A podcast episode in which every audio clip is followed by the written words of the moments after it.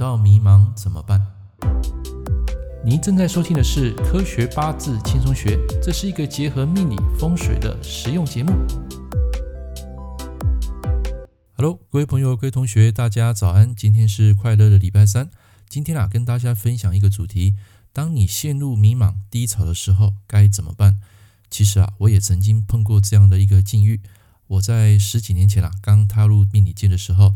其实那个时候我也是一个乳蛇，那么即将在迈入五十知天命的这个年纪，曾经我以为的不可能，很不可思议的，它竟然成为了可能。那么我回忆三件事情，第一件事情是在一九八九年，在民国七十八年，在那一年的高中年招啊，我因为数学考了十二分，结果升学之路兵败如山倒。但是呢，出社会的第一份工作，我竟然当了数学讲师。那一年啊，因为考了十二分，导致整个分数往下拉。我在高中的时候是完全没有考上任何学校的，后来我才去念的专科学校。那么这一念呢，刚好在那个时间啊，走到了比劫，比劫真实上让我的智慧整个大开。我还记得我在专科的时候还当上别人的数学的小讲师，这个其实啊很难讲的，好，因为智慧没开窍吧。然后第二个就是一个很现实的问题，我曾经是一个很铁齿的人，从来不会去相信什么卜卦、算命、风水。年轻的时候我很 T K 的啊，我时常会跑那个龙啊波啊，骑着摩托车到处跑，一个人啊也跑到一些比较暗的一些地方，因为我总认为他们那些东西都是属于迷信之说，谁能料到最后却当了命理师，而且这一当啊就是二十二年。再来我们谈理想，以前我总觉得自己的文笔很糟糕，虽然小时候有学过一段时间的作文，但是呢我还是认为自己的资质很 low，出书啊是一条遥不可及的梦。但是呢，很奇怪的，就是在二零二一年，我出版人生的第一本书，现在感觉依旧在做梦。二零一八、二零一七啊，我曾经有跟大家谈过，我每天啊都跑到书局，几乎是每天，每个礼拜天也跑到这个成品，为了就是希望有朝一日能在这个书架上看到自己的书出版，这是一个梦想。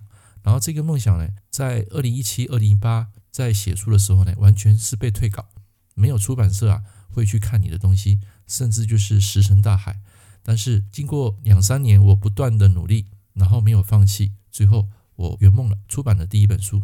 那么在昨天有一个客户，他来问我一个问题，他说到现在我还是对自己未来的方向还有目标都不是很清楚，这份迷茫也一直很困扰我，我应该要怎么做才能面对这份焦虑又迷茫的情绪呢？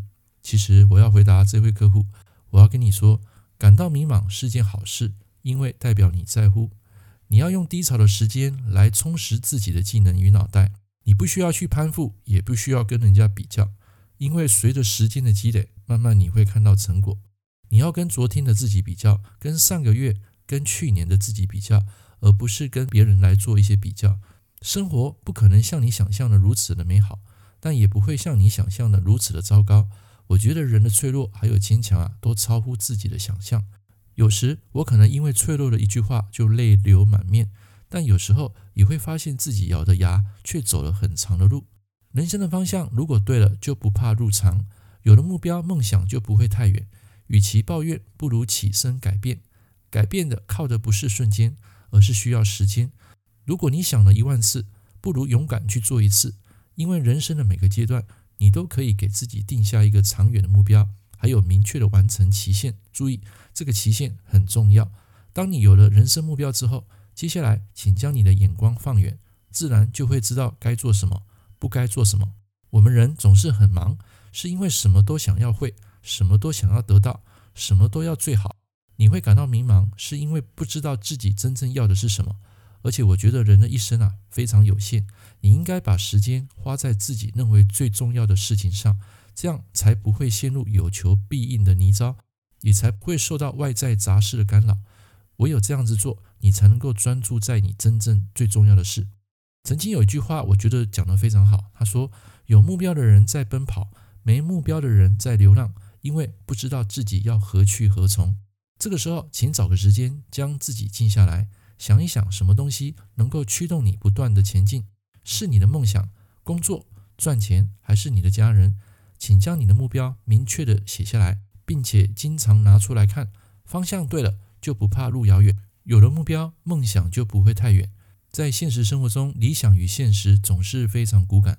当你处于人生低潮时，千万别再天真的以为你的命运永远都会是如此，工作不会有任何变动，财运不可能从此变亨通，因为它总是在你满怀希望或者是在伤心欲绝的时候带来不可预知的结果。